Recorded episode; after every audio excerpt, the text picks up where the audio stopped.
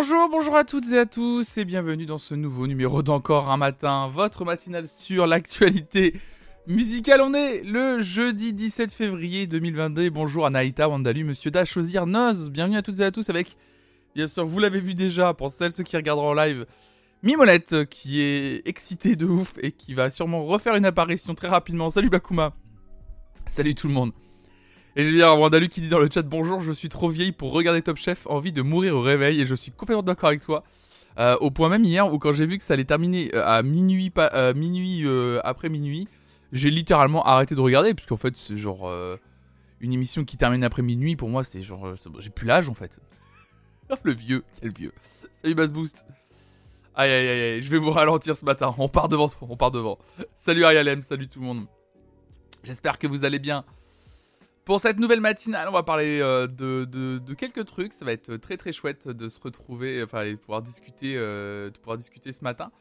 Vous l'avez sûrement vu dans le titre. Euh, nous allons parler un peu de l'Eurovision 2022 et surtout de la partie française parce que ça y est, les 12 noms des candidats ont été révélés. en tout cas, celles et ceux qui veulent concourir sous pavillon français, mesdames et messieurs. Donc on a 12 noms, les 12 noms qui vont concourir dans le, dans le concours qu'on va appeler Eurovision France, qui sera, sur, qui sera diffusé sur France Télévisions le 5 mars prochain, si je me trompe pas, le samedi 5 mars prochain. Euh, voilà, en gros, ça sera la sélection du, candidat euh, qui, français qui représentera euh, notre pays à l'Eurovision. Donc on va regarder un peu les, candidats qui y sont. Et, et puis, et puis vous allez, on, va, on va parler aussi du festival Coachella euh, vous allez comprendre pourquoi. On, va écouter un peu de musique ce matin avec Superpose. Euh, on va également euh, parler de d'autres trucs que je suis impatient de vous dire et de vous raconter. Depuis que j'ai abandonné l'idée que j'étais capable de me coucher après minuit, je vais mieux. 22 heures dodo comme un vieux, mais c'est mon rythme. Ouais, mais c'est clair. Ah non, par contre, chacun son rythme. Hein. Mais moi, c'est vrai que j'ai encore du mal à faire le deuil, monsieur Da, de mon. En fait, j'arrive pas à faire le deuil du fait que avant, je me... si je me couchais après minuit, si je me réveillais à 6 heures, tranquille. Mais peut-être parce que j'avais des obligations de aller euh, à l'école, euh, au, lycée, à la fac, etc. Mais aujourd'hui, je sais pas, d'avoir. Et pourtant, j'ai un boulot, hein, je me lève tous les matins pour faire cette matinale et tout. Bah, j'arrive plus. J'arrive plus à assumer ce truc de je me couche après minuit, je me réveille le lendemain, je suis mais éclaté Éclaté de fatigue, je n'en peux plus. Je suis mort. Là, par exemple, je dis rien, mais je suis décédé là intérieurement. Je ne peux plus te dire.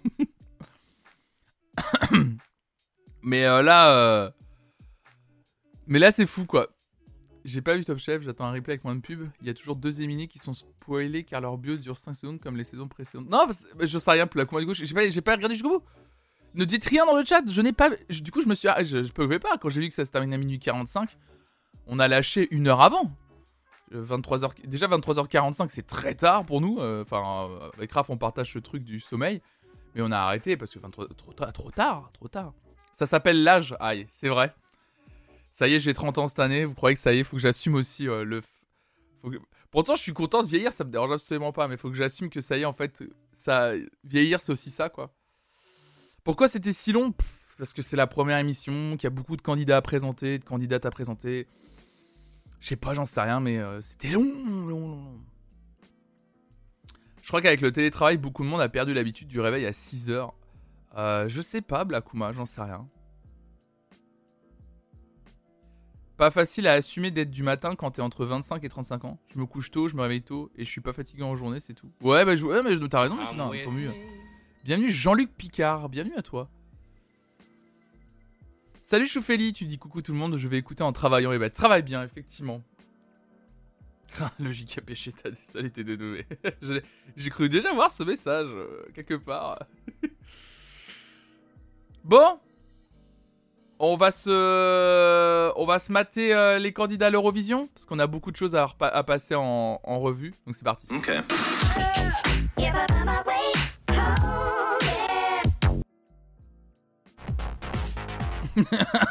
Il y a eu l'alerte. Il y a eu l'alerte qui s'est déclenchée en même temps du sub dans mes oreilles. Salut Pepwit Déjà le 13 e mois d'abonnement, non mais... Merci pour Et Pepouit qui dit bonjour tout le monde, je parle rarement dans le chat, mais déjà un an d'abonnement, le temps passe, mais quelle folie, Pépé8. Pépé... En plus, j'ai toujours dit Pépouit, alors c'est vrai que c'est Pépé8 en plus. Encore un énième pseudo que j'ai écorché, bien entendu. Non, mais quelle folie, enfin, franchement, 13 e mois d'abonnement. Oh, vous me. Waouh! Vraiment, quelle folie. Bon, allez! Un peu de légèreté en ce jeudi matin. Je, je, vais pas vous mentir, la plupart des articles, ça va être soit on va écouter de la musique, soit il va y avoir. Enfin, il y a un article qui est un peu plus sérieux que les autres, mais vous allez voir beaucoup de musique qu'on va écouter et beaucoup de, légèreté. Et on va commencer d'ores et déjà avec Eurovision France et cet article de ozap.com. Eurovision France, c'est vous qui décidez, c'est donc le nom de l'émission. Qui sont les 12 candidats en lice pour représenter, mesdames et messieurs, la France, bien sûr? Euh, Qui succédera à Barba? Bah, c'est nul ça. Oh là là, oh là, oh là, le lecteur. Oh là là, regardez, regardez le, site internet comme. Oh là là là. Attendez, je vais essayer de mettre à jour pour voir si ça ne peut plus bugger. Bon bah c'est pas grave. Laurence Boccolini et Stéphane Bern présenteront cette soirée de sélection le samedi 5 mars en direct sur France 2. Qui succédera à Barbara Pravi France 2 a officialisé ce mercredi 16 février le nom des 12 artistes en lice pour représenter la France sur la scène de l'Eurovision le samedi 14 mai. Les votes du public ainsi que ceux du jury présidés cette année par Jennifer, tiens on revient toujours et encore à la Star Academy, les départagera le samedi 5 mars au cours d'une soirée présentée en direct donc par les deux animateurs. La mécanique de cette émission de sélection du candidat tricolore est quasi identique par rapport à l'année dernière, à ceci près que les téléspectateurs ne qualifieront plus 6 mais 5 artistes après le passage des 12 candidats. Le jury composé de Joy Jonathan, Cyril Ferraud, Agustin Galliana, je sais pas qui c'est, André Manoukian, Guyon Tears, Elodie Gossoin, Nicoletta Isolt et Sandy Jules. Sandy Jules, pas Sandy Jules, Sandy Jules, ensuite un euro-ticket à un sixième concurrent avant que les compteurs ne soient remis à zéro pour le vote ultime. Donc à partir de cet instant, le public et le jury désigneront la main dans la main à 50-50 le candidat tricolore parmi les six finalistes. Euh, donc en gros, euh, le, candidat est choisi et par les votes du jury présent ce soir-là dans l'émission et, par le public qui votera bien sûr. Tears, il a fini troisième en 2021, représenter la Suisse. D'accord, ok. Oh là là, j'adore. Salut patate parole. Euh, eh ben écoutez, on va voir les 12 candidats. Alors, il y, a pas. Alors, je crois qu'il y avait un meilleur site que ça. Attendez, je, crois que j'ai un meilleur site que ça. Euh, pour voir à peu près les candidats. Ouais, c'est mieux ça. J'ai 20 euh, minutes qui en a fait un, article aussi. Et il, détaille un peu chaque candidat. Alors, de façon exceptionnelle. Alors là, par contre, ça a été la première vraie grosse surprise pour moi. Euh, salut Joachim Primrose, salut Xavier. Première candidate à concourir, ou en tout cas à essayer de participer à l'Eurovision en tant que candidat euh, qui représentera la France. Alors là, Johanna. Johanna, avec le titre Navigateur, en 2021, Johanna a fait un passage remarqué au Festival des Vieilles Charrues. C'était quelques mois après la sortie de son album Sérotonine, sur lequel figure notamment Démon.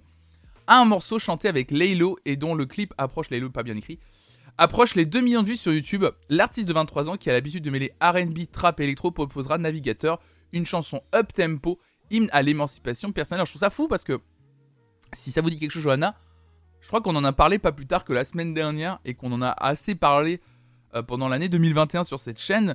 L'album Sérotonine de Johanna est un très bel album. Et la surprise de la voir vouloir euh, représenter la France à Eurovision, je pensais pas, sincèrement. Et cool. Donc forcément, moi j'ai déjà une petite préférence. On va se mentir, petite préférence déjà. Alors je vais pas vous lire tout le descriptif des 12 candidats parce que ça risque d'être un peu long.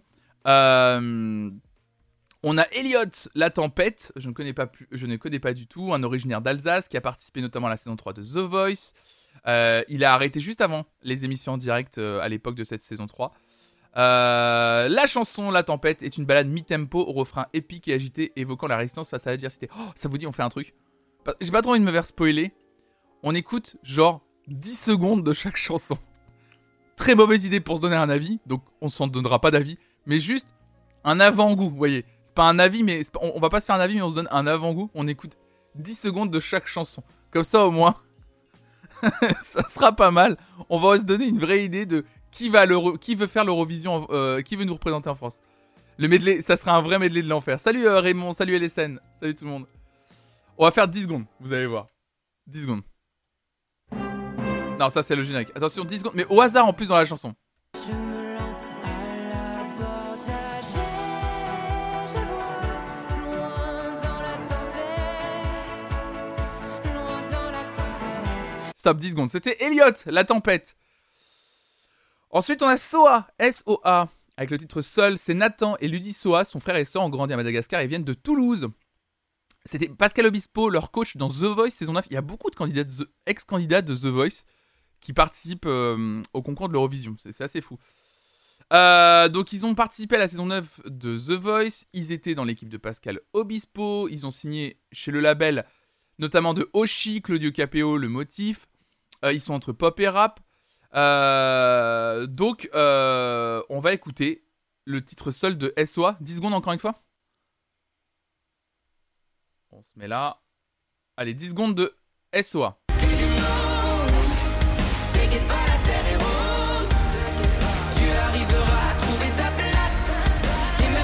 Hop là, 10 secondes de SO, euh, SOA, très bien, voilà, 10 secondes. Ça donne des idées quand même, des couleurs sonores au moins. Donc c'est pas mal, c'est pas mal. Ensuite, on n'a pas Johanna, mais Johan, ou Johan, euh, je sais pas comment ça se prononce, J-O-A-N en tout cas. Euh, alias Johanna Serrano, qui fut quelques années à l'affiche de la comédie musicale Émilie Jolie. À 25 ans, avec un sacré charisme, elle tente sa chance avec Madame, une chanson dont elle est l'autrice et qui évoque de manière assumée une ambiance cabaret des années 50. Aïe aïe aïe, gros potentiel pour Johan peut-être avec cette ambiance années, années 40. Euh, Ah oui, j'ai carrément la playlist effectivement. J'ai l'impression qu'en plus elles sont dans l'ordre de, de- de description effectivement. Donc je vais faire, euh, je vais faire, ouais ouais ouais, je vais faire comme ça. Je vais laisser la, la truc ouvert, le truc ouvert et puis voilà. Euh, attention, 10 secondes de tout.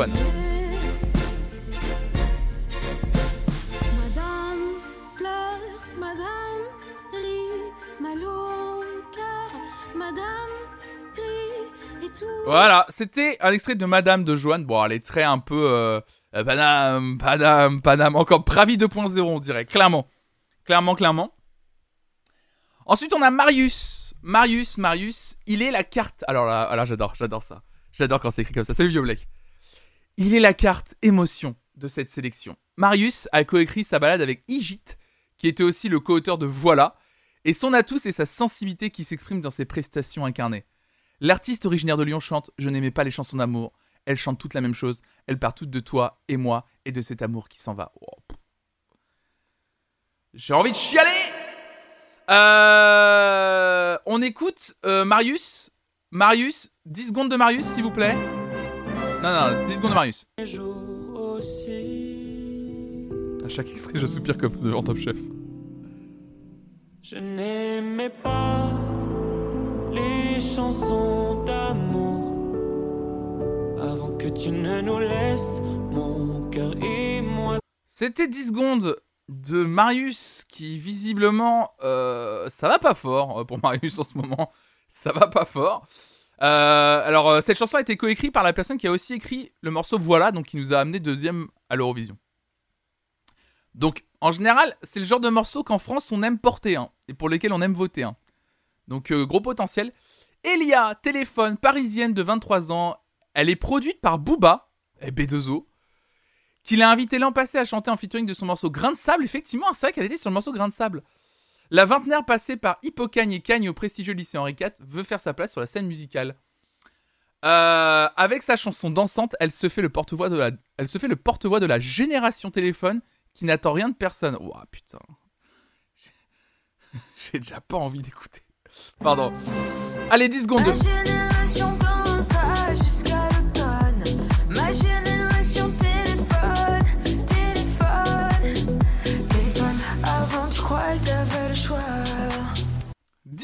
C'est bon. On a eu largement. Salut Marie Boiseau, salut à toi. Euh, voilà, c'était 10 secondes de Elia, téléphone. Euh, salut New Nation, salut à toi. Euh, voilà, Elia, téléphone, produite par Booba. hein. Euh, génération texto, TUXTO. Ok. On a également Hélène in Paris. Oh putain.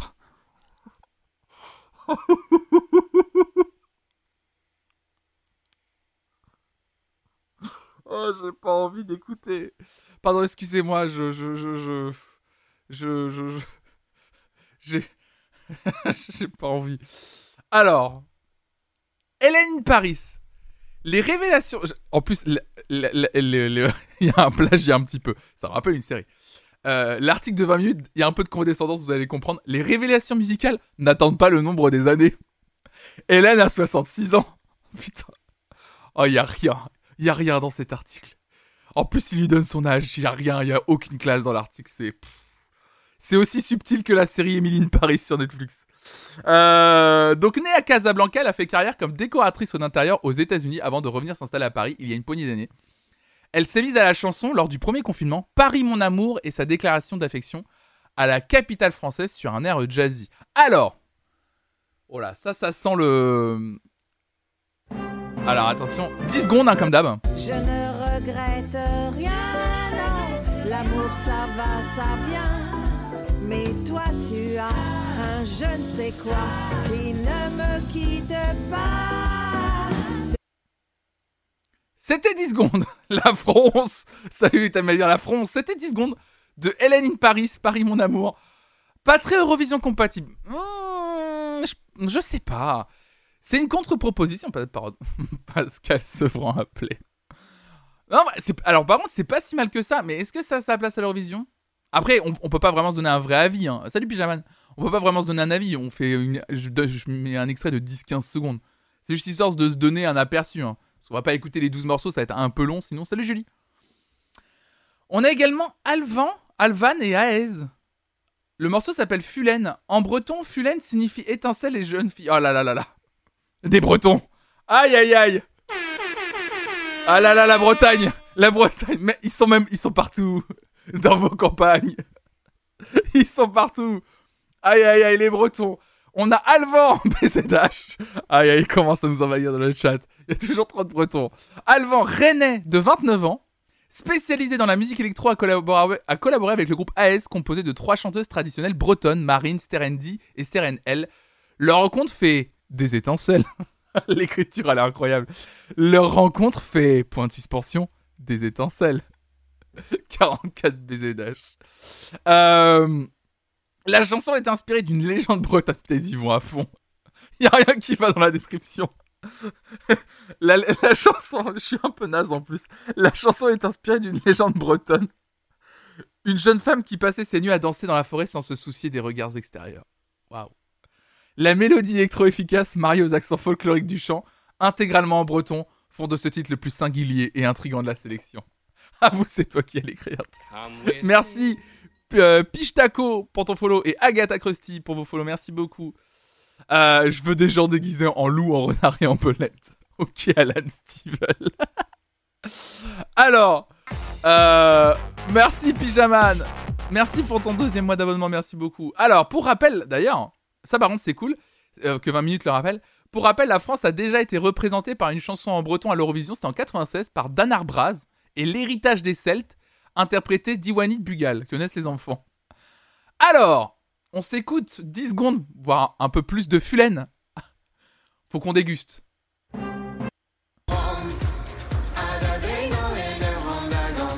Très Eurovision ça.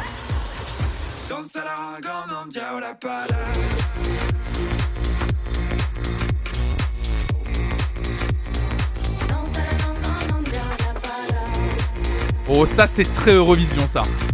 Ça c'est très Eurovision. On gagne pas avec ça, mais ça, ça y va euh, direct.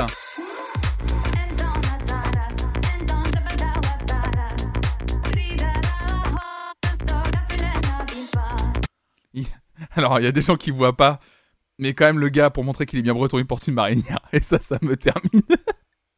ah oui, par contre, c'est cool. Non, pour un truc Eurovision, c'est cool. Ah bah non, mais ça, par contre, je pense que ça a clairement ses chances. hein. Ça, ça clairement. RVQ qui arrive dès qu'on parle de Bretagne. non, mais Hervé, le cliché, quoi. En vrai, j'ai envie d'écouter en entier. hein. Après, on, peut écouter un de ces morceaux en entier si vous voulez. On peut, celui-là, on peut l'écouter en entier si vous voulez. Y a pas de souci. hein. Si ça vous dit, euh, je vous jure. on, peut, on, peut, on peut écouter en entier. J'ai une pote qui fait l'Eurovision. Bah, c'est ce groupe-là. Hervé. C'est pas ce groupe-là? Mais oui, c'est ce groupe-là. C'est. T'as une de tes potes, c'est une des, une des deux filles qui est sur la scène, là. Non mais c'est incroyable. Non mais Hervé connaît toute la Bretagne. oui Non mais c'est incroyable Grâce à Hervé Q, on a nos faves. Ah bah on sait qui soutenir Le lobby breton dans la place. Non mais ils sont partout. FCBZH. Non mais c'est incroyable D'ailleurs, en parlant de ça, euh, je vous en reparlerai parce que il faut juste que je recalme, mais il y a une grosse possibilité qu'on fasse un, react de l'émission du 5 mars sur la chaîne. Je pense qu'on va le regarder. Hervé, tu que j'étais. Pardon, mais j'ai regardé la performance hier, mais je l'ai pas reconnu tout de suite. Mais non, mais Hervé Il faut une reprise de Idols en breton. Donc voilà, ça c'était euh, Alvan et Aez. Alors on a également Cyprien qui interprète le morceau Ma famille. Alors oui, alors c'est un hymne ma famille, forcément à, à son à son histoire euh, avec Squeezie. non, ça n'a rien à voir, c'est Cyprien Zeni. Était finaliste de The Voice l'an passé. Euh, ce père de famille. J'en étais sûr, bordel. Bon, excusez-moi, mais. Alors, ce père de famille de 22 ans qui vit à Toulouse, quand je lis père de famille de 22 ans et que moi je vois à 29 ans que je suis devant un écran à vous faire des blagues, mais nul à chier. Donc, il vit à Toulouse, euh, Cyprien Zeni. Il est papa, apparemment. Euh, il célèbre ses proches tout en rendant hommage à ses racines réunionnaises, laissant entendre quelques mots de créole dans les paroles. Comme dirait Synode, on voyage. Où que j'aille, tu restes ma famille, dans mes peines, dans mes joies, mes délires, loin du corps, près du cœur, quoi que j'en dise. C'est du Goldman, ça. Chante sur un rythme dansant celui qui a quitté la Réunion il y a 3 ans. Donc, Cyprien Zeni. C'est vrai que je suis papa Mimo. 10 secondes. Je t'emmène où que j'aille, tu restes ma famille. Dans mes peines, dans mes joies, mes dérives. Loin du corps, près du cœur, quoi que Hey. Dans ma force, mes efforts, quoi que je j'aime bien Premier degré. Elle m'inspire, c'est de l'or, c'est la famille. La famille, ma famille.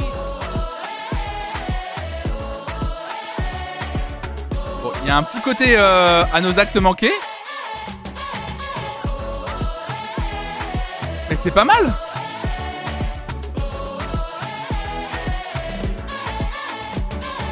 C'est pas si mal que ça, c'est pas mal Mais tu as préparé ou tu tombes direct sur le refrain comme ça? Quel talent? Non mais monsieur Da, le refrain tombe toujours aux alentours de la 40e seconde dans ce genre de chanson. Et comme je me doute qu'ils ont choisi des, chansons.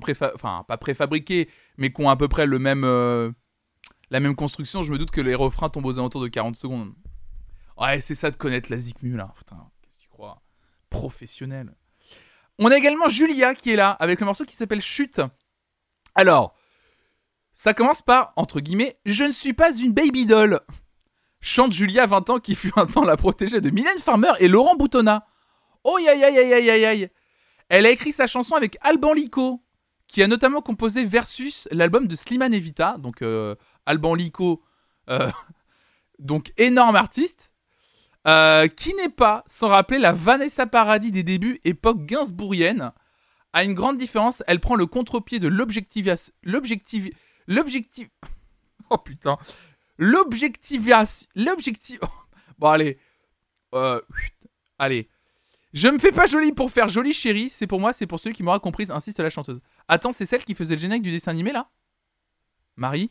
De quoi tu parles? Quel dessin animé?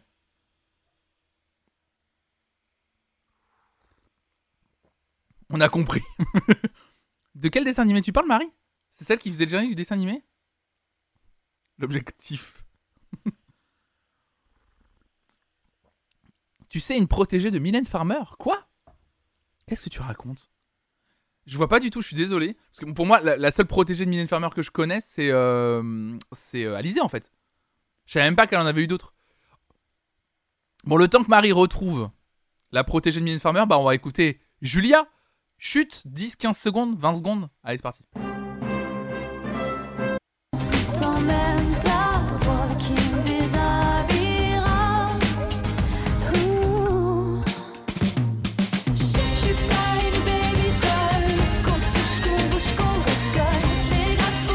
C'est carrément Vanessa Paradis.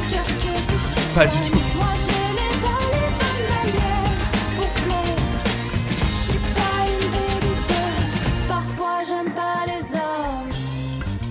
Elle a un côté Dakota Fanning, ouais. Qui chantait le générique de drôle de, cri- de crêperie. Ah non, de Creep Eye J'ai je le, le générique de drôle de crêperie.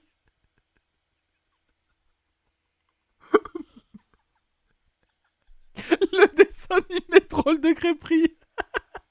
La Bretagne. Donc drôle de creepy, elle s'appelait Lisa et avait un look goth alors que c'était une petite fille. Putain, je vois pas du tout du coup. Le lapsus cliché. J'aimerais trop qu'il y ait un dessin animé qui s'appelle Drôle de crêperie. Attends, fais voir, drôle de creepy. Lisa Clip. Ah, Ça, ça va pas l'Eurovision, hein, je préviens. Et c'était une protégée de Mylène Farmer, ça. En 2008, ça.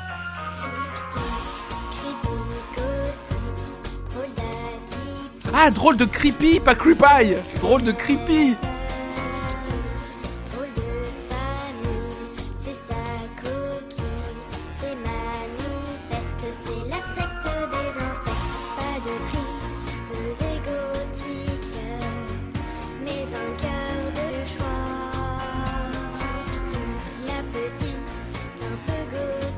C'est pas la même. Par contre,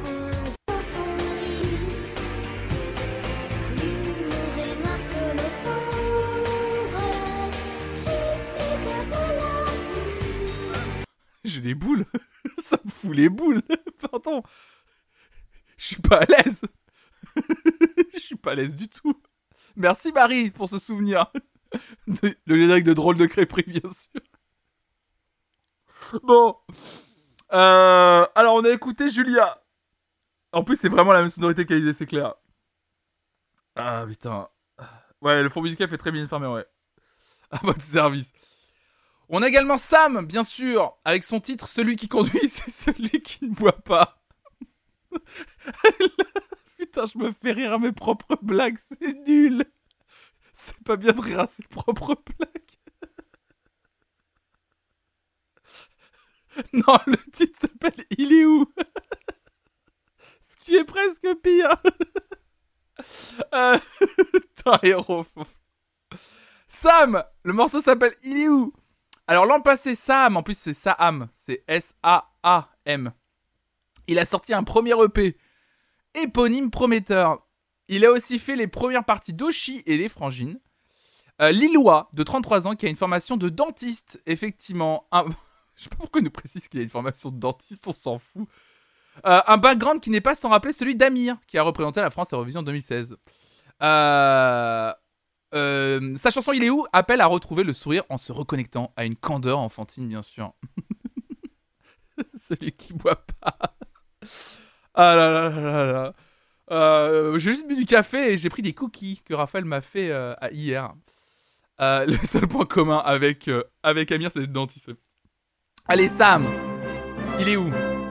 Pas prendre la vie au sérieux, ça n'en vaut pas la peine. Tu sais, le temps c'est précieux. Il est où? Ce sourire que tu as, les enfants Il est où? Ah ouais, ça, ça, je trouve ça... Sans doute englouti par le temps. Des cookies nature au chocolat, bien sûr, bien sûr. La description moisie. Et il est dentiste, bah bien sûr, il va gagner. Euh, donc, euh, oui, c'est Amir B, c'est Amir 2.0. Ouais, alors ça, ça, je. En fait, ça, je trouve ça un peu déjà vu, donc moins, moins intéressant. Pauline Chagne. Pauline Chagne, euh, avec un morceau qui s'intitule Nuit Pauline. À 27 ans, Pauline Chagne s'accompagne à la harpe électrique, un instrument peu commun en France. Sa chanson, pardon, nous transporte avec ses sonorités 80s qui obsèdent nos années de 2020, plusieurs décennies en arrière. Quoi? Sa chanson nous transporte avec ses sonorités 80s qui obsèdent nos années 2020, plusieurs décennies en arrière. Quoi? Sa chanson nous transporte plusieurs décennies en arrière avec. Ah ouais, non, mais c'est qu'ils ont mis une virgule, fallait pas, ça servait à rien. Euh, donc, si bien que l'on s'imaginerait bien se déhancher dans une boom entre What a Feeling et tes États d'Amérique. Qu'est-ce qu'on- qu'est- qu'est-ce- comment c'est écrit cet article? Putain. Donc, qu'est-ce qu'elle fait, elle fait quoi dans la vie, Pauline? On veut savoir. Est-elle dentiste? Nuit Pauline n'en est pas pour autant. Pardon. un morceau daté, naviguant des graves aux aigus, aux aigus. L'artiste au charisme naturel est résolument dans l'air du temps. comme une petite sœur de Juliette Armanet ou Clara Luciani. Ah. Ce que tu dis n'a aucun sens, mais c'est ce qui est écrit dans l'article. J'invente rien. Ah, c'est la dernière.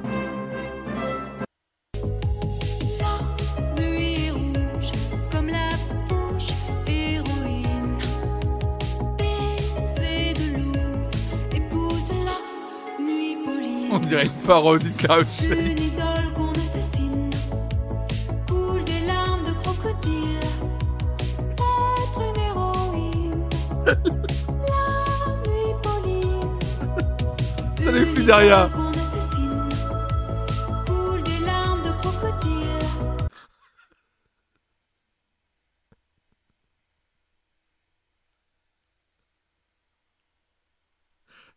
Trop fatigué pour regarder ça.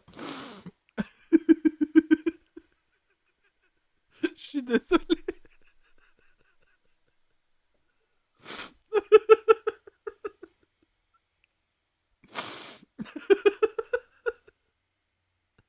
Pardon.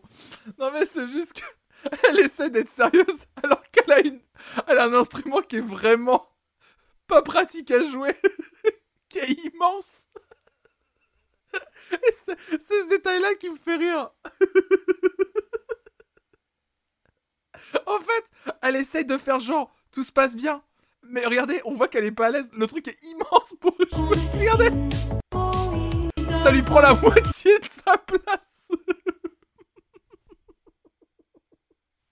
Je trouve ça con. Oh la vache. Ah là là là là. Elle arrive à en jouer, elle est en jouer là. Mais c'est vrai que du coup, c'est très drôle à voir. Euh, donc, Pauline Chagne. Euh... ah non, mais le, truc est immense quoi. Bref. Pauline, on n'a pas écouté euh, Johanna du coup? Bon, bah, moi, je suis pour Johanna. Euh... Je suis pour Johanna. hein. Forcément. Je trouve ça fou qu'elle soit à l'Eurovision. Johanna quoi. Elle gagnera pas avec ce... Elle gagnera pas avec ce morceau. Je pense pas que le public votera pour elle.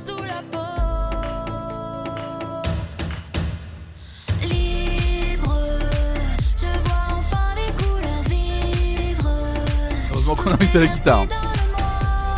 100% je vote Pauline. C'est une artiste, un rap et R&B, euh, Johanna qui a sorti un super album qui s'appelle Sérotonine l'année dernière. Patate Parotte, je, je vous recommande à tous et à tous d'ailleurs d'aller l'écouter. En fait, Johanna, c'est une artiste dont, on- dont je parle souvent sur cette chaîne, euh, Petite. Non, en vrai, par contre, je suis plutôt... Euh,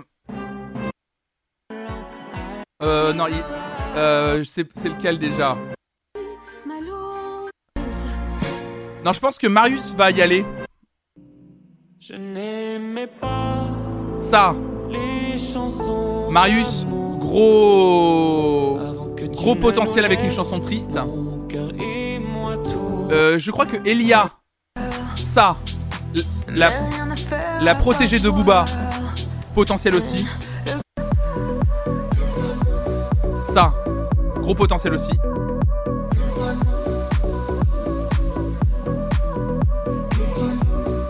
Euh, les Bretons, Alvan et Aez, ça je pense que clairement. Ça, euh, voilà. Ça, ça a un gros potentiel pour gagner l'Eurovision.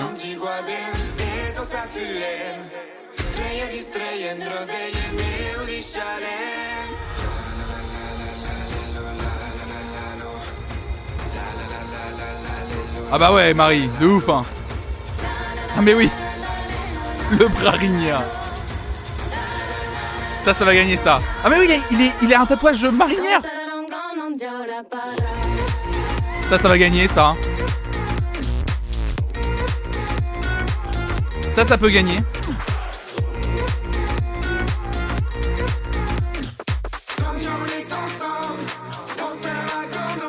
Et Cyprien, et Cyprien Zeni, je dirais, qui est un autre registre, mais qui a un potentiel aussi, je pense.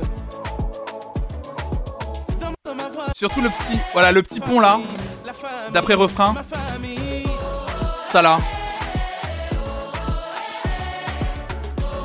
Ça, gros potentiel. Ça, ça, ça, ça a du potentiel. Avec une bonne, une bonne scénographie et tout, ça peut être cool. Oui, un petit peu, t'as raison. Mais je vois ce que tu veux dire, Finiria. Tu dis Cyprien, sa musique fait très musique qui peut passer pour demain nous appartient. Mais c'est pas si mal que ça, c'est aussi un truc que les gens aiment. Les gens votent, hein.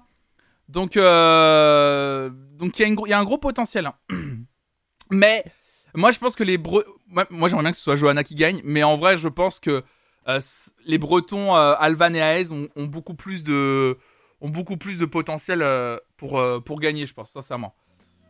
Oh là là, quel fou rire, désolé, je suis euh, un peu euh, fatigué, donc forcément euh, un peu craqué.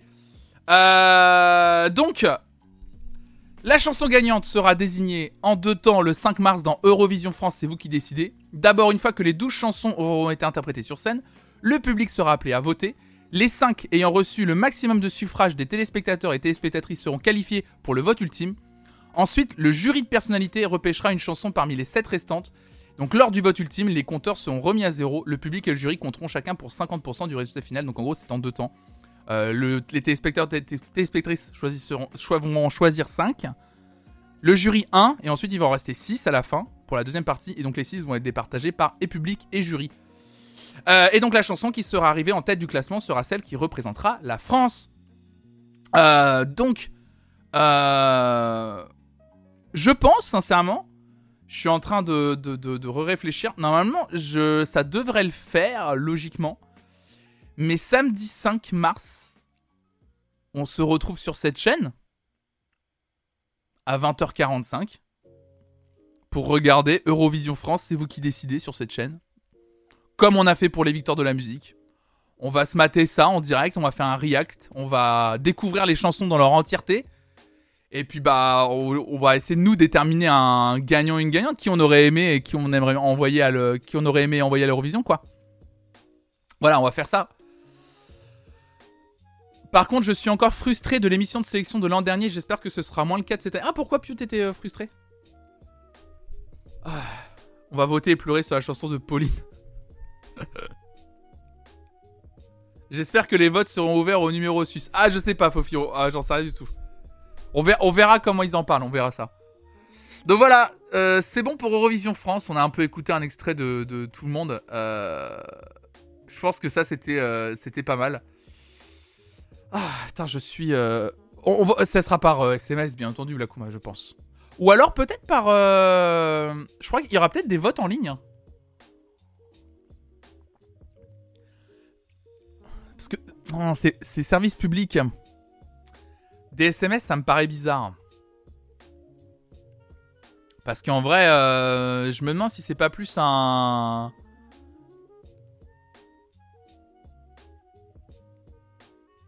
La victoire préannoncée dans les métiers, etc. de Barbara Pravi m'avait un peu saoulé. Ah oui. Ah oui, pour toi, c'était déjà plié, quoi. Je crois que c'était SMS l'an l'an dernier, je sais plutôt. 36-15 Eurovision FR. Ah oui.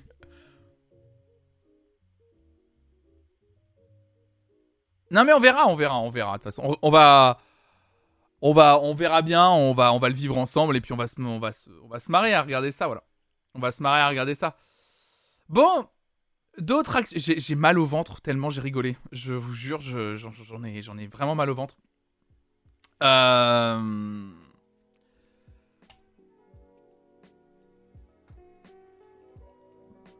Pour faire une transition tout en douceur, une première information du bonbon.fr qui nous écrit tous à l'opéra, des places gratuites pour l'opéra pendant trois jours. Alors, un tout autre sujet, mais tout aussi cool et intéressant.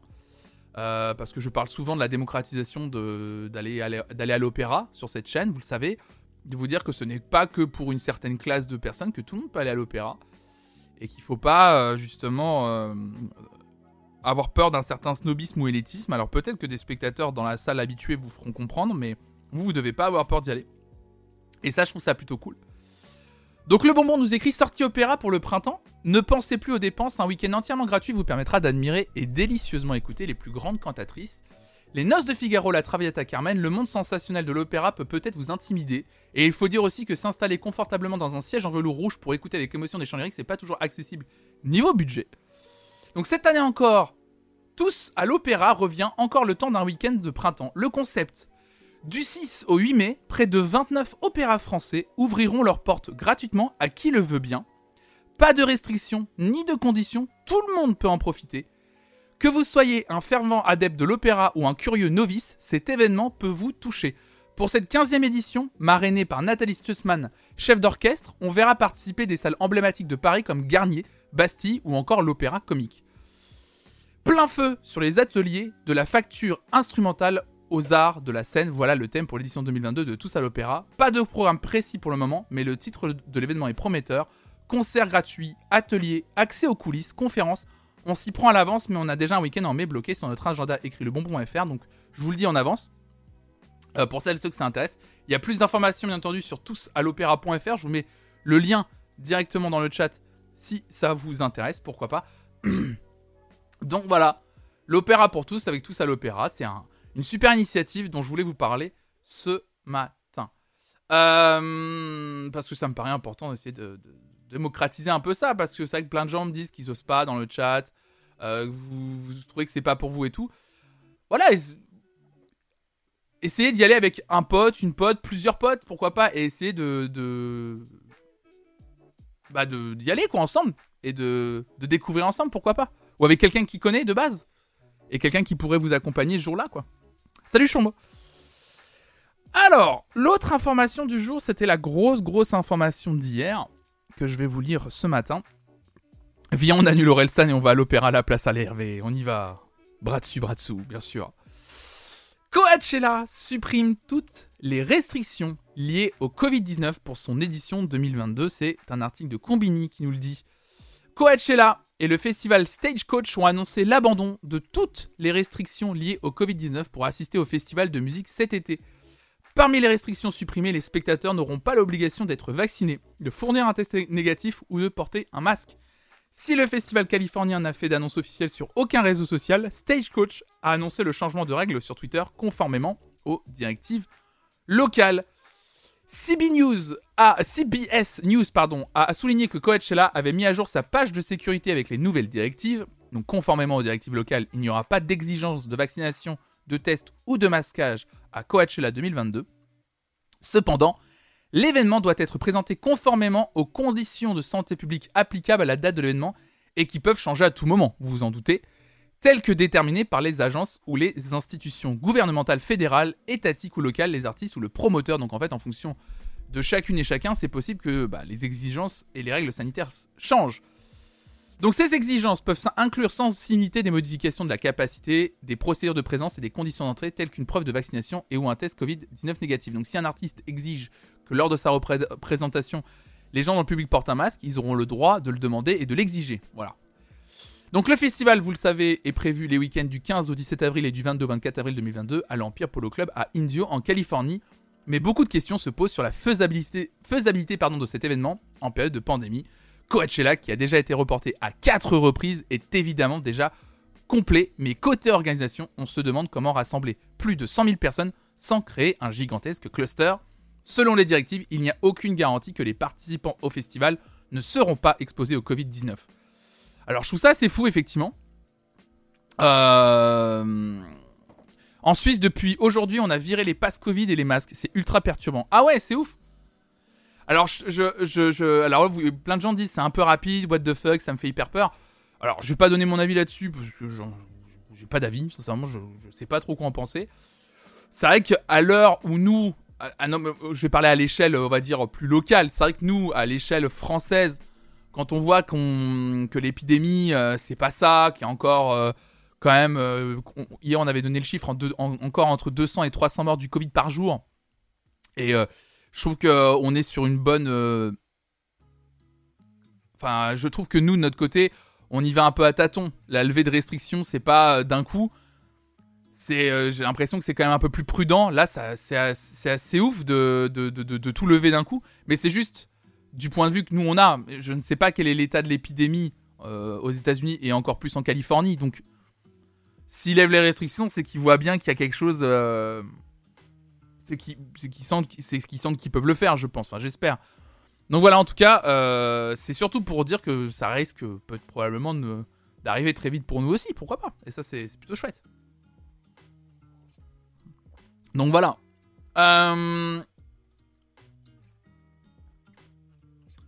Autre information qui n'a rien à voir avec Coachella. Euh, vous ne devinerez jamais pourquoi le nouvel album de Rammstein est retardé. Alors que son nouvel album est quasiment finalisé, Rammstein doit faire face à un problème de taille qui retarde sa sortie. Effectivement, euh, l'album de Rammstein, je vous en avais déjà parlé euh, dans, sur cette chaîne, et normalement ça devait sortir. Ça devait sortir depuis un moment et c'est toujours pas sorti. Et Lesen, tu as à peu près deviné déjà pourquoi l'album de Rammstein est retardé en écrivant les matières premières. Annoncé pour le mois de mai par le guitariste Richard Z. Krusp, le nouveau disque de Rammstein pourrait finalement être repoussé. Pas à cause de l'enregistrement ou de la masterisation. Non, la raison est beaucoup plus triviale. Selon le compositeur Sven Elbig, qui arrange les parties orchestrales, du groupe de métal, le disque prendrait du retard à cause de la pénurie de papier.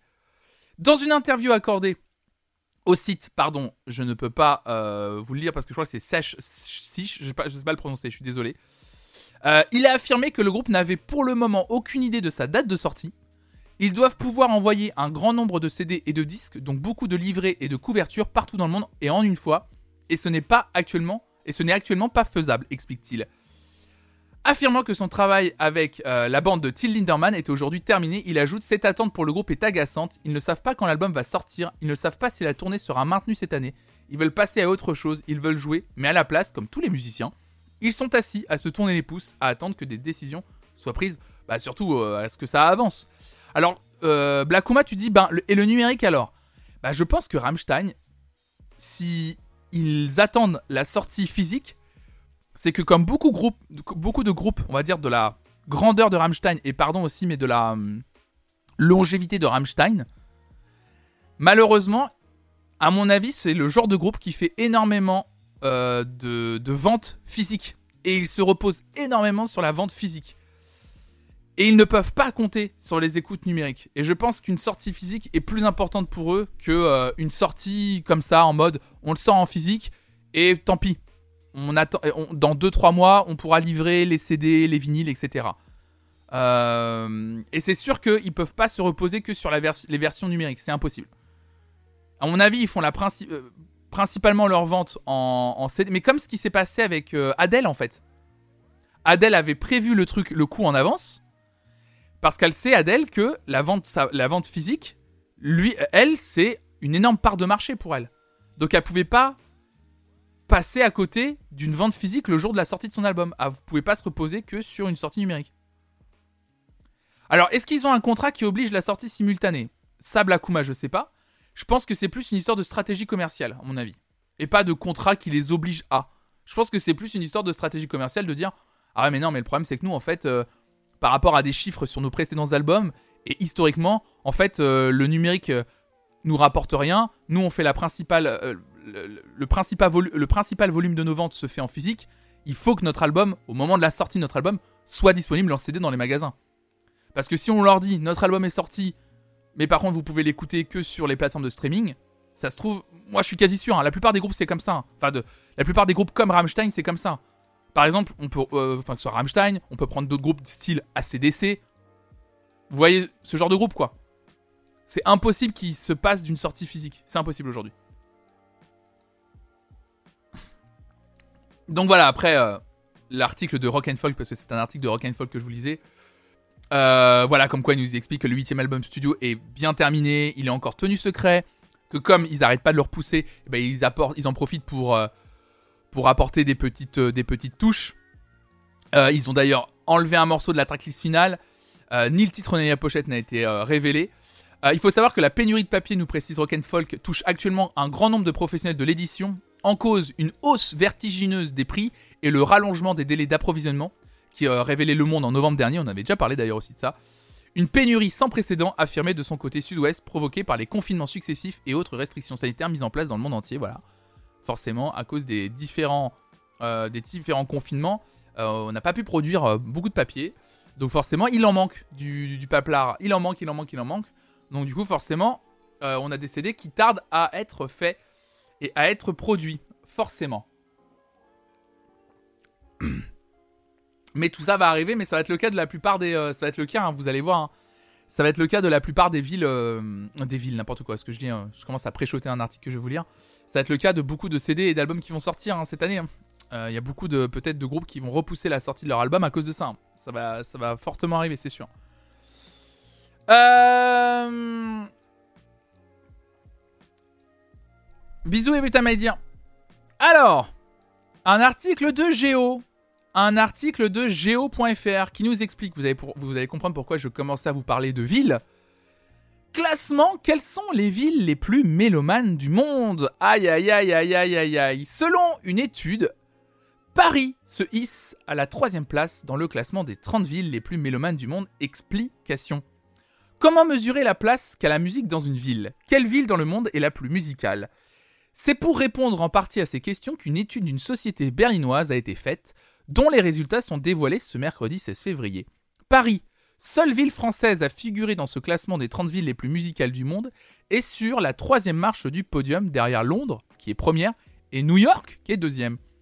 Du côté des villes européennes, Berlin arrive en cinquième position, Stockholm est à la dixième place, suivi de Hambourg 12e, Manchester 17e, Barcelone 21e et Milan 26e. Le reste de cette classification est dominé par des villes américaines où on compte 11, dont, sans surprise, les villes des grands labels de disques comme Los Angeles ou San Francisco. La Havana Cuba, célèbre pour son jazz, ferme la marche donc est 30e. C'est après avoir étudié les pays les plus musicaux que ces professionnels ont décidé de changer d'échelle en se concentrant sur les villes. De 10 000 villes, ces amoureux de la culture en ont sélectionné 30 en se basant sur leur renommée internationale et la disponibilité des données aussi, détaille la société Momox.fr à l'origine de l'étude. Donc les spécialistes ont ensuite dégagé des critères d'évaluation, parmi lesquels la popularité et l'impact des musiciens locaux dans le pays concerné. Pour les artistes non contemporains, c'est la quantité de biographies disponibles qui a été prise en compte. Donc, en fait, c'est tout simplement le volume de données euh, disponibles qui a permis la popularité d'une ville ou non en fait. Donc pour les musiciens plus récents, l'étude s'est basée sur le nombre de vues et d'écoutes en ligne des morceaux les plus écoutés depuis les années 2000, à l'image des, tit- des titres d'Adèle ou encore de David Guetta, précise le communiqué. Deuxième critère pris en compte, l'enseignement de la musique et ses infrastructures au sein des villes. L'étude a évalué si ces dernières abritaient des écoles de musique de renom et a cherché à savoir combien de personnes travaillaient dans le secteur artistique. Enfin, dernier critère, la présence de l'industrie musicale. L'étude a répertorié la présence de maisons de disques, de magasins, euh, et a relevé si la ville en question faisait partie des tournées des artistes. Donc cette étude ne cherche néanmoins pas à évaluer la valeur ou la richesse de la musique de certains pays ou de certaines cultures, prend soin de nuancer la société Momox.fr qui a simplement souhaité dévoiler les plus grands acteurs mondiaux qui façonnent la musique et l'industrie musicale d'hier et d'aujourd'hui. Une étude absolument euh, occidentalo-centrée. Euh, bien sûr, alors c'est important de préciser que l'étude ne cherche pas à évaluer la valeur ou la richesse de la musique de certains pays ou certaines cultures. N'empêche que nous n'avons aucune ville dans le classement qui vient du continent africain. À aucun moment on parle de la musique, euh, euh, africaine dans son ensemble, mais ça veut rien dire parce qu'on parle jamais de la musique, que ce soit la musique d'Afrique du Nord, l'Amérique d'Afrique centrale, l'Amérique d'Afrique du Sud par exemple, et de pays, euh, par exemple la musique ghanéenne, euh, euh, je sais pas, euh, le funk nigérian par exemple. Euh, je trouve que c'est beaucoup snobé euh, des grands labels qui existent sur le continent africain. Euh, donc, alors elle est cool l'étude, hein. c'est cool. Mais même par rapport aux villes françaises et leur rayonnement, c'est genre euh, bon, il y a que Paris qui existe en France, quoi. Voilà, c'est je, trouve ça fou et euh, et euh, c'est beaucoup trusté quand vous l'avez entendu par des villes américaines. Donc bon, pff. Est-ce que ça fait partie des villes les plus mélomanes du monde parce que euh, Los Angeles et San Francisco abritent des grands labels euh, euh, de musique américaine slash occidentale? Je sais pas. Je sais pas. Moi j'ai envie de dire même je pense pas. Donc, donc voilà, c'est une étude. Je voulais vous lire pour. je voulais vous lire cet article justement pour vous montrer aussi à quel point très souvent en fait la plupart de ces études oublient un peu des grandes parties du monde. Et encore, je parle de l'Afrique et du continent africain. Je parle même pas euh, de tout le côté asiatique aussi. hein. Euh, de la musique, des musiques coréennes. Les musiques coréennes, on n'en parle même pas. Les musiques euh, japonaises, on n'en parle même pas. Alors que, en- souvenez-vous, hein, on en a parlé hein, sur cette chaîne notamment la city pop japonaise des années 80 qui a énormément influencé une grosse partie de la musique pop américaine. Quand on écoutait de la, la city pop sur cette chaîne des années 70-80 et qu'on entendait que même des artistes comme Michael Jackson, il y avait des sons qui sonnaient city pop japonaise. Voilà. Ouais, ouais, en fait, c'est ça, pas de parode. Faudrait peut-être préciser que ça concerne que la musique occidentale, du coup. Euh, et bah, ils se sont un peu euh, protégés en disant que voilà, ça sert pas à évaluer la valeur ou la richesse de la musique de certains pays ou de certaines cultures. Bah, malgré eux, quand tu sélectionnes 30 villes qui sont un peu dans les mêmes, euh, dans les mêmes eaux et qui défendent un peu le même type de musique, si, il y a quelque part, moi je trouve que tu évalues, en fait. Que tu le veuilles ou non, tu évalues un petit peu. Ils disent on veut pas évaluer la valeur ou la richesse de la musique, mais on fait un top 30. Bah du coup tu évalues en fait. À la limite tu fais pas de top, tu dis voilà 30 villes dans lesquelles c'est cool, dans lesquelles la musique a eu une importance, voilà. Mais tu dis pas la première ville la plus mélomane c'est New York. Ok. D'accord, je sais pas. Parce que par exemple, on pourrait parler, je pense que Tokyo doit être une grande ville mélomane aussi. Donc je trouve ça assez fou, assez fou. Je trouve ça un peu bizarre, mais bon, c'est euh, leur. euh, Alors il y a, quand même Séoul hein, dedans. Il y a quand même Séoul hein, euh, dans le classement. Il y a quand même Séoul hein, quand même dans le classement. Et Tokyo est 14e, mais je trouve ça un peu bizarre quand même. Nashville, Tennessee aussi, bien sûr. Il y a Kingston en Jamaïque, quand même. Je revérifie le classement. J'ai le classement sous les yeux. hein. Ah, mais la, la- plupart, c'est que du nord-américain. C'est ça qui est drôle. Regardez. Là, il y a le classement du site Momox. Donc, on a Londres, New York, Paris, Los Angeles, Berlin. Donc, on a Séoul en sixième quand même. Donc, qui reconnaît la Corée du Sud et la K-pop quand même. Donc, tant mieux. Mais après, regardez, on a quand même Los Angeles, New York, Chicago, Atlanta, San Francisco, euh, Sydney. On a Toronto. Là, je parle Amérique du Nord en général. hein. Voilà. On a quand même dedans se glisse Stockholm en Suède. On a Tokyo Japon quand même. Mais on a Nashville, Seattle, Manchester. Enfin voilà. On a quand même euh, quasiment la moitié, ce sont des villes américaines quoi. On a Buenos Aires. Mais après, on a Miami, Boston, Détroit. Il y a Vienne en Autriche. Mais il y en a Houston, la Nouvelle-Orléans. Enfin, c'est quasi. En fait, c'est un classement américain. Il y a Milan en Italie, Mexico City. On a euh, San Juan à Porto Rico. Donc Kingston en Jamaïque et Havana à Cuba. Mais vraiment, c'est. euh,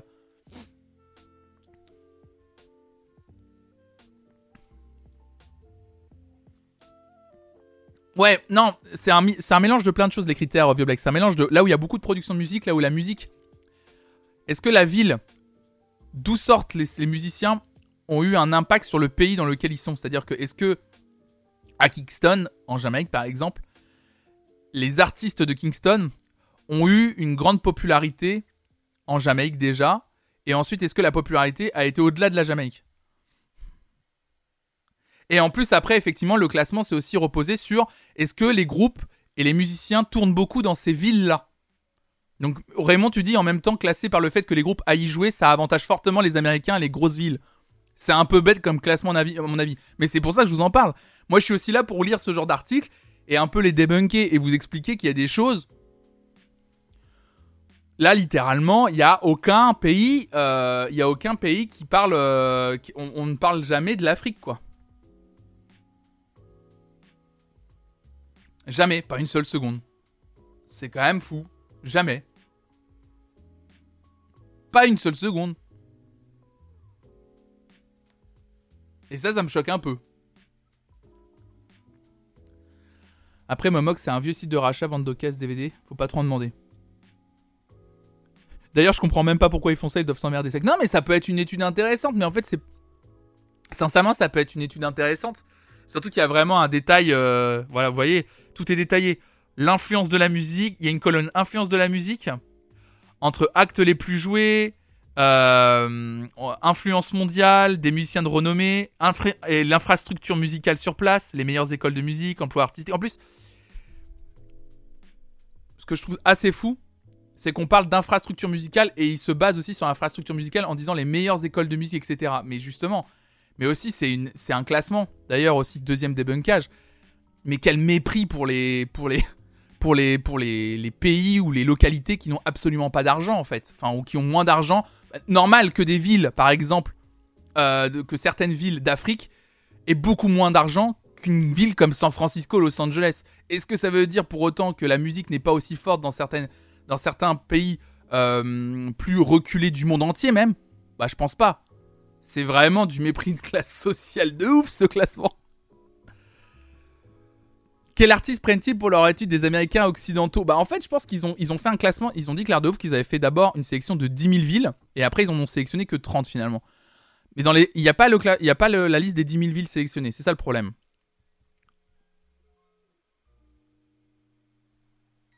Mais, c'est important parce qu'en fait, pourquoi je fais ça de débunker certains articles comme ça? Ça m'est déjà arrivé d'en débunker d'autres, par exemple sur, euh, la, qualité audio. Vous savez, euh, j'avais déjà fait une matinale comme ça ou un article qui parlait de qualité audio, euh, sur comment choisir des enceintes. Je sais plus, il y avait des trucs comme ça et moi j'avais débunké point par point en vous expliquant que ce qui était dit dans l'article c'est complètement faux et qu'en plus euh, il y avait- des articles qui vous faisaient plus culpabiliser qu'autre chose et que c'était pas bien. Moi je débunk aussi ce type d'article pour vous montrer et pour pointer du doigt parce que parfois vous pouvez lire un article et le prendre pour argent comptant et c'est normal. En plus, marque prestigieuse, Geo.fr, qui relaie ce type d'études, vous vous dites euh, Ah ouais, bah ouais, d'accord, ok, classement, bah putain et tout. Et en fait, quand on commence à pointer du doigt deux ou trois choses, c'est là on commence à se remettre en question. Et euh, alors, je dis pas que je fais le meilleur travail du monde, mais euh, j'aime bien le faire de temps en temps pour montrer qu'effectivement, ce genre d'article n'a aucune valeur, vraiment. Et même, il est. Je trouve qu'en 2022, je le trouve pas dingue même. T'aurais pas envie de créer un blog avec des articles de ce type, mais plus sérieux?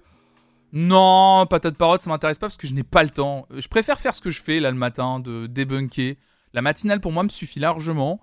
En plus, maintenant, la matinale existe aussi en podcast, donc il y a une trace audio de ce que je dis et des articles que je prends. Donc là, c'est un article de geo.fr, classement, quelles sont les villes les plus mélomanes du monde, c'est le titre de l'article. Et, voilà, je l'ai débunké, pour moi ça suffit amplement, pour vous et je pense que j'ai suffisamment expliqué pourquoi je trouve que cet article euh, n'a aucun intérêt, et même en fait, euh, euh, c'est pas qu'il est dangereux parce que le mot est un peu fort, mais voilà, je trouve que c'est vraiment pas, cool en fait, ce type d'article. En tout cas, quand on veut parler de partage musical, euh, ce qui est le but de cette chaîne, bah, c'est pas top quoi. Ça invisibilise pas mal de culture, effectivement.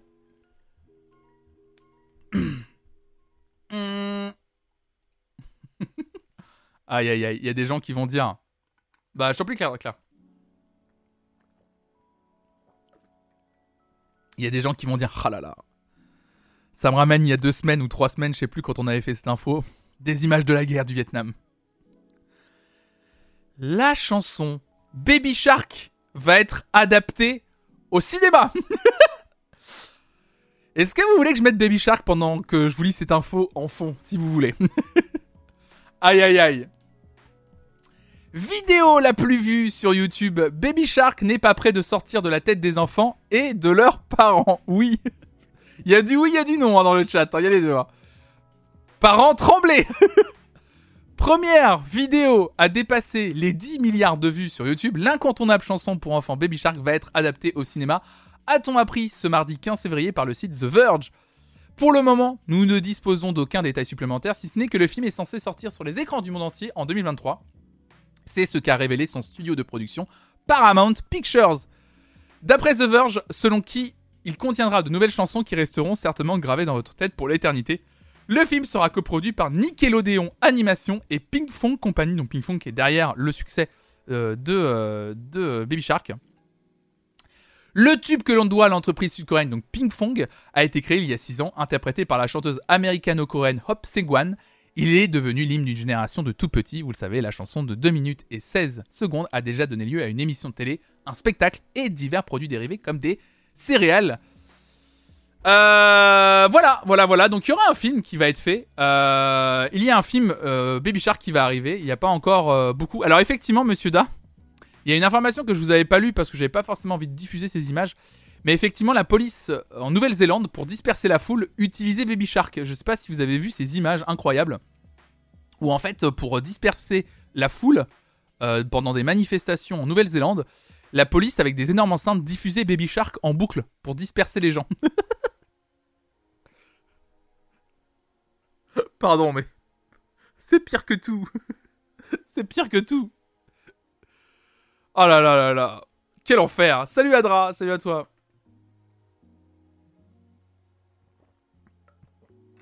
Bah oui, Nao-chan, ouais. Je sais pas si, je sais pas si j'ai les images euh, sous les yeux là.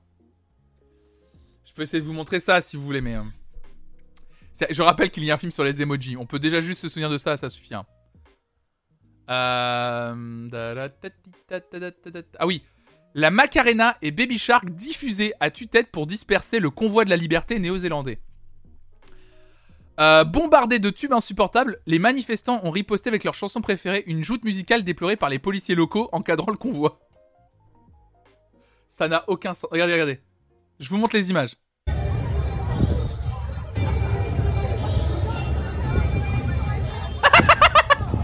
C'est ridicule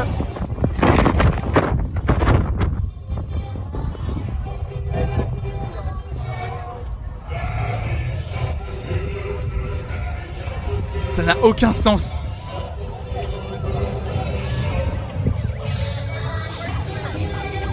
Mais du coup, les gens dansent, regardez le gars en slipou là Le manifestant en caleçon qui danse Ça donne envie de faire un flash mob. Mais j'ai vu ces images, j'ai trouvé ça hallucinant, donc voilà.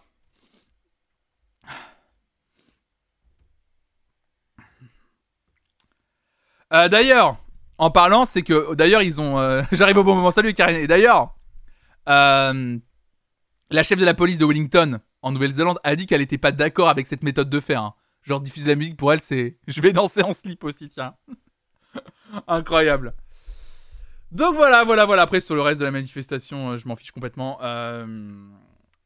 Je... C'est pas que je m'en fiche, mais voilà, j'ai pas envie d'en parler parce que je ne suis pas habilité à le faire.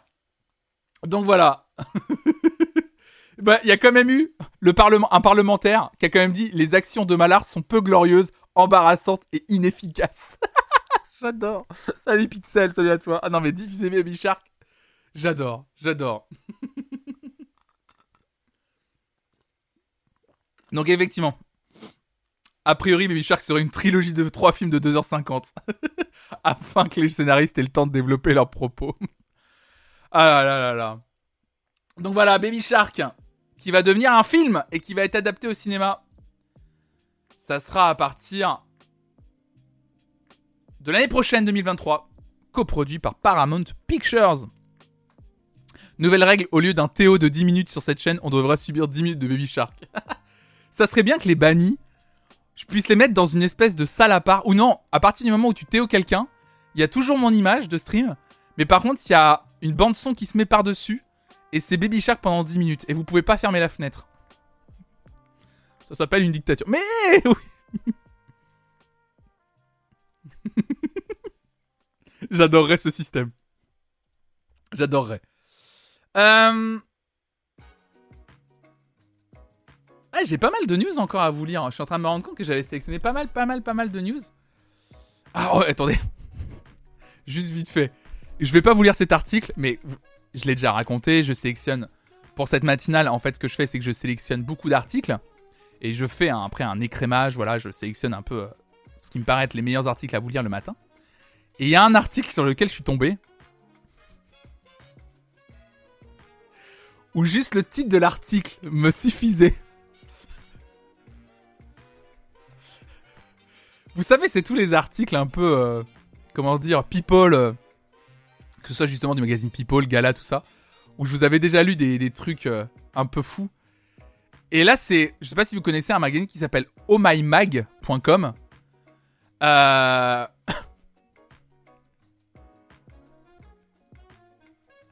Et juste, le titre de l'article est incroyable. L'avoir comme père, c'est comme avoir une une mm, mm de 30 cm, deux points. Le fils de Jean-Jacques Goldman se lâche et choque. C'est tout. Vous gardez cette info pour vous.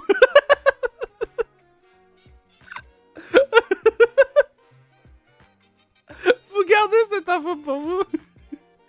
Il y a deux thés à botte. Il a hérité de la plume de son père. Ah mais j'ai lu ça, bien sûr, bien sûr que c'est un clickbait, bien sûr. Mais c'est juste le titre de l'article. Le, père, parolier subtil, le fils, la tub. C'est juste que quand j'ai lu le titre, ça m'a tué. Ça m'a tué. Une pensée à, pour Michael Goldman, bien sûr, c'est le, le nom de son fils. Bien sûr. Oh là là là là là.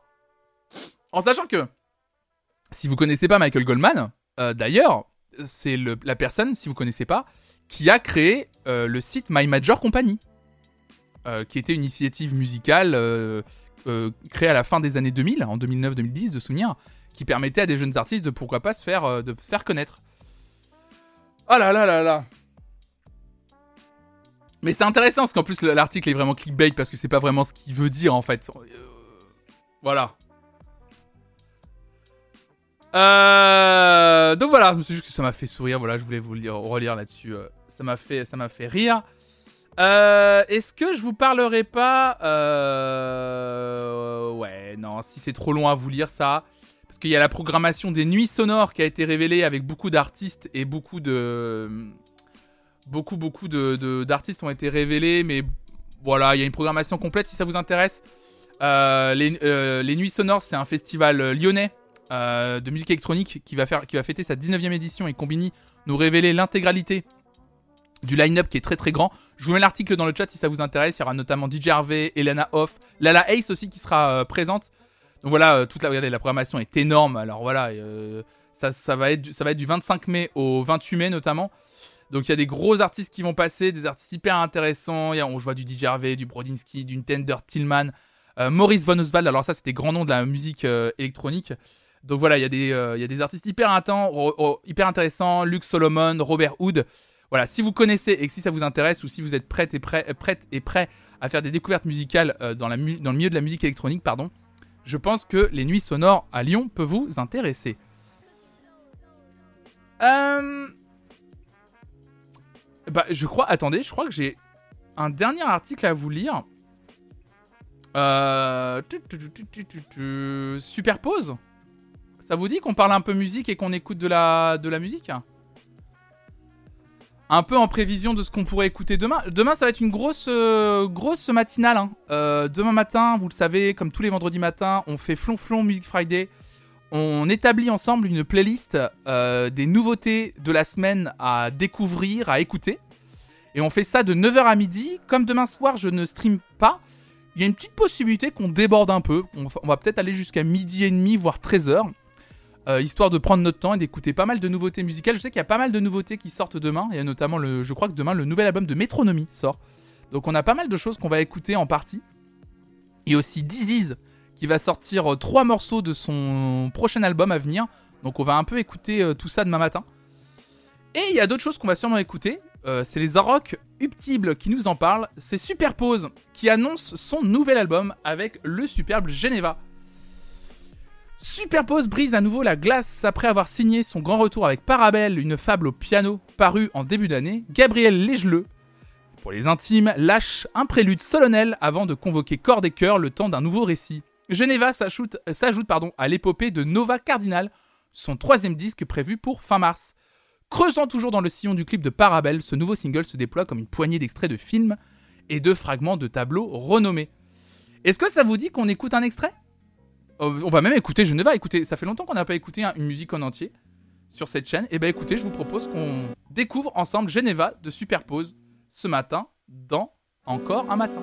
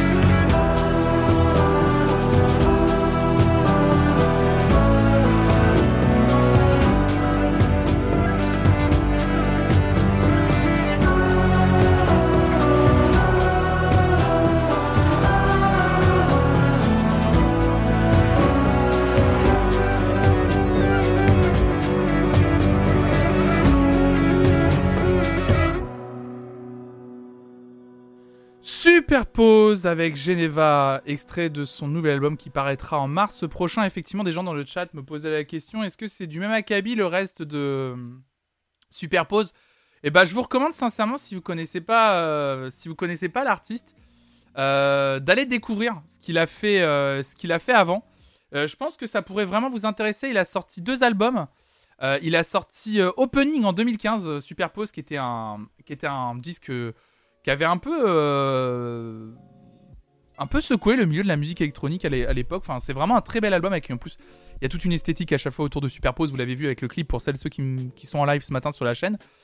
Euh, il, y a- il y avait le premier album Opening en 2015 et en 2017 il avait sorti For We de Living qui avait fait moins de bruit que son premier album et qui pourtant était un tout aussi bon et grand album je trouve. Donc si vous voulez découvrir euh, Superpose, n'hésitez pas à aller écouter. Tout est disponible comme d'habitude sur les plateformes de streaming. Je suppose que c'est aussi en vente dans la plupart de, de- des magasins euh, et de vos disquaires. Donc n'hésitez pas à aller découvrir vraiment euh, Opening. Déjà, je pense que c'est une très belle porte d'entrée, son premier album. Vous allez, vous allez pas vous tromper. Sincèrement, vous pouvez aller les yeux fermés. Aller écouter Superpose, c'est vraiment magnifique comme ça, un peu ambiante, un peu, ça prend son temps, c'est orchestral. Enfin, j'aime- beaucoup. J'ai toujours aimé Superpose. c'est il y a quelque chose presque de l'ordre du mystique dans, dans ses compositions, euh, quelque chose qui prend au trip. Alors c'est quelque chose qui est pas pour tout le monde. Je vois par exemple euh, effectivement euh, qui disait ça me, fait, ça me fait vibrer à l'intérieur de moi, mais pas de la meilleure des façons. Mais en même temps, je trouve ça très beau. C'est vrai que ça peut aussi nous mettre dans une position un peu inconfortable ce genre de musique. Je peux comprendre. Mais euh, après moi ça me touche. Sincèrement, ça me touche ce genre de musique. En plus, ça prend son temps comme ça, très puissant. J'aime beaucoup. Donc voilà, ça s'appelle Superpose et on vient d'écouter Geneva. Et c'était ma recommandation en fait. Je voulais terminer par cette musique et vous recommander euh, d'aller écouter aujourd'hui euh, Superpose et notamment son premier album Opening. Et je voulais terminer là-dessus parce que ça y est, il est 10h25 et on va terminer cette matinale, encore un matin matinale sur l'actualité musicale, revue de presse sur l'actualité musicale, j'espère. Mesdames et messieurs et autres belles personnes du chat, que ça vous a plu.